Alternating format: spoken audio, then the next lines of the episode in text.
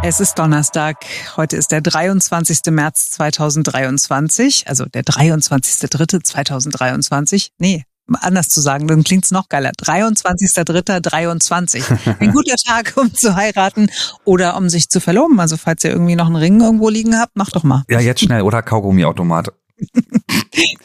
hier ist ein neuer Tag. Äh, Ferenc Reinke und Simone Panteleit sind hier. Marc ist heute mal unterwegs. Aber dafür ist äh, ein anderer Mann wieder bei uns gewesen heute, denn es ist ja Donnerstag und da wird bei uns morgens beim Berliner Rundfunk 91.4 sehr deutlich gesprochen. Deutlich im Sinne von, da wird nicht mit klaren Worten gespart.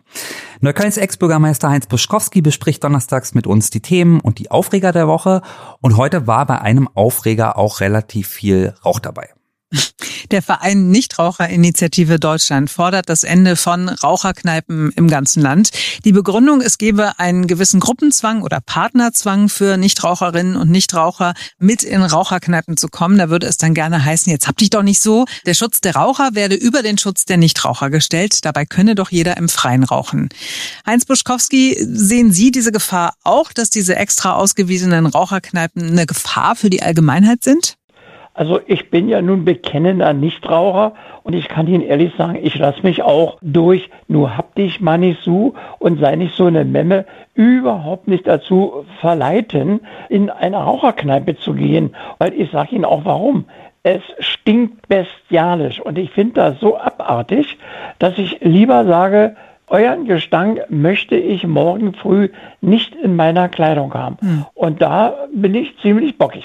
Finden Sie auch, dass Nichtraucher explizit geschützt werden müssen oder geht das an der Stelle jetzt ein bisschen weit? Weil man kann ja eigentlich nicht alles bis ins Kleinste reglementieren. Also ich bin ja nun wirklich ein erklärter Feind dieser Umerziehungspolitik und dieser Erziehungspolitik, dass ständig irgendwelche Leute meinen, sie müssten anderen Menschen vorschreiben, wie sie zu leben haben, was sie zu tun und was sie zu lassen haben. Also ehrlich gesagt geht mir das wirklich auf den Zünder.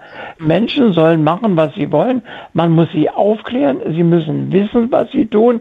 Und wenn sie es dann trotzdem tun, naja, Schuld eigene. Ja, ich finde, äh, da hat er recht. Also, wobei das äh, meiner Meinung nach natürlich da endet, wo es um Kinder und Jugendliche geht. Ne? Klar ist, die gehören nicht in äh, Räume, äh, wo geraucht wird. Äh, oder sagen wir es nee. umgekehrt, es gehört nicht dort geraucht, wo die Kinder oder wo Jugendliche sind. Ja. Äh, es gibt, das gibt es tatsächlich noch, dass Leute das machen. ist mir äh, gerade erst äh, erzählt worden. Das finde ich auch tatsächlich total daneben, obwohl ich selber gerne rauche. Ansonsten muss ich sagen, so eine so eine hab dich nicht äh, Haltung, das habe ich tatsächlich noch nie erlebt. Also im Gegenteil, jedes Mal, wenn ich mit Rauchern und Nichtrauchern äh, unterwegs bin, dann setzen sich eigentlich immer die Nichtraucher durch. Man sitzt mhm. draußen oder geht dahin, wo eben nur draußen geraucht werden darf. Und mein Eindruck ist auch immer, die Raucher, die sind dann auch immer total dankbar dafür, weil die selber nämlich gar nicht mehr gerne drin rauchen. Ich habe auch erlebt, dass Raucher eigentlich immer total rücksichtsvoll sind. Also die Raucher, mit denen ich zu tun habe, die, ja, die stellen sich dann halt auch eben irgendwo bisschen weit weg oder fragen, stört dich das, ne, wenn mhm. ich rauche oder so. Also ich sehe das Problem auch nicht so wirklich. So, dann waren wir noch thematisch mit Heinz Buschkowski in seinem Bezirk in Neukölln. Als erster Bezirk Berlins weist Neukölln jetzt Tabubereiche für Obdachlose aus. An besonders schützenswerten Orten wie Friedhöfen, Kinderspielplätzen sowie Schulen und Kitas sollen keine Obdachlosen geduldet werden. Und äh, Heinz Buschkowski mag bei vielem sonst eher ein Hardliner sein. Bei dieser Idee geht er so überhaupt nicht mit.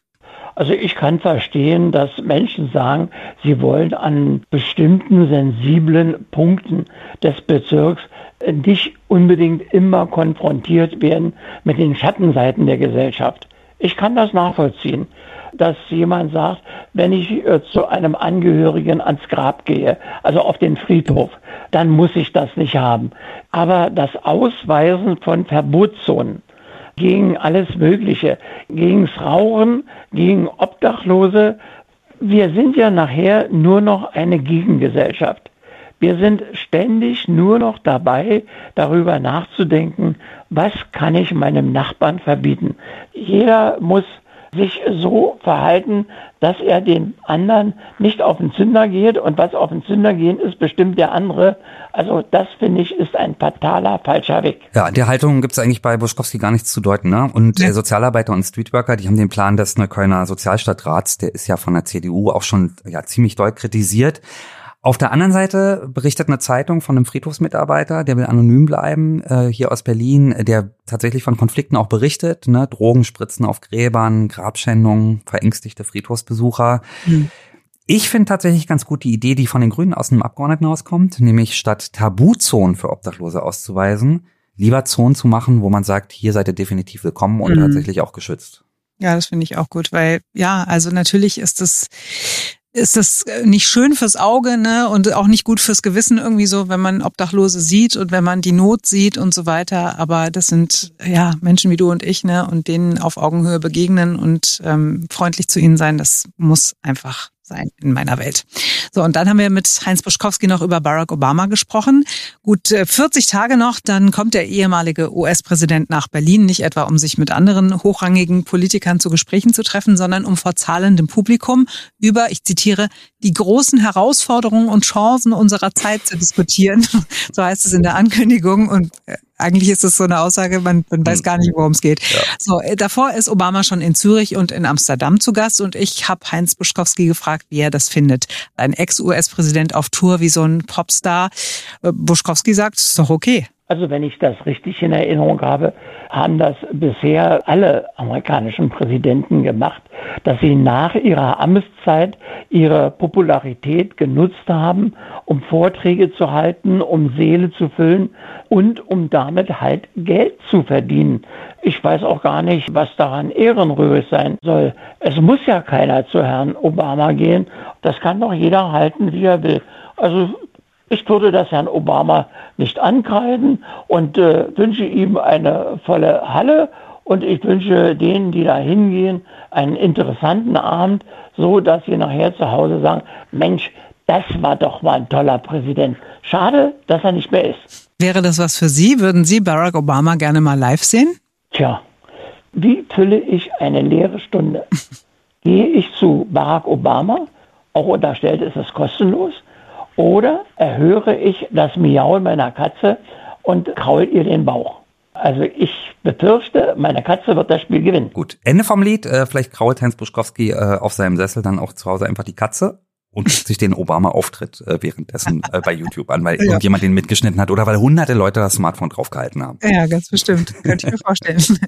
So, und dann äh, schulde ich hier noch was. Ja, äh, zum Ende noch. Wir haben ja gestern über das Cordonband gesprochen, äh, den mhm. äh, korrekten, sagen wir mal, korrekten Begriff für Flatterband.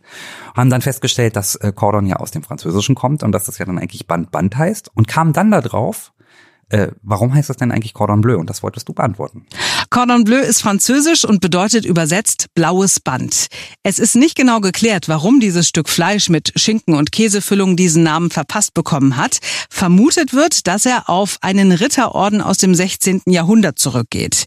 Die Mitglieder des Ordens des Heiligen Geistes trugen als Erkennungszeichen ein goldenes Kreuz an einem blauen Band, dem Cordon Bleu. Da dieser Orden sehr exklusiv war, die Familien der Mitglieder Mitglieder mussten über mehrere Generationen adelig und zudem streng katholisch sein.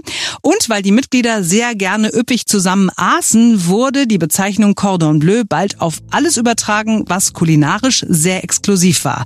Es bedeutete fortan so viel wie nach Art der hohen Kochkunst. Die erste französische Feinschmeckerzeitschrift wurde Ende des 19. Jahrhunderts dann auch Cordon Bleu genannt und daraus entwickelte sich wiederum eine renommierte Kochschule mit dem gleichen Namen. Ob da aber auch das Schnitzel Cordon Bleu erfunden wurde, ist leider nicht belegt. So, hätten wir das auch geklärt? Und dann sind wir morgen wieder für euch da, denn morgen ist wieder ein neuer Tag. Habt einen schönen Donnerstag. Tschüss.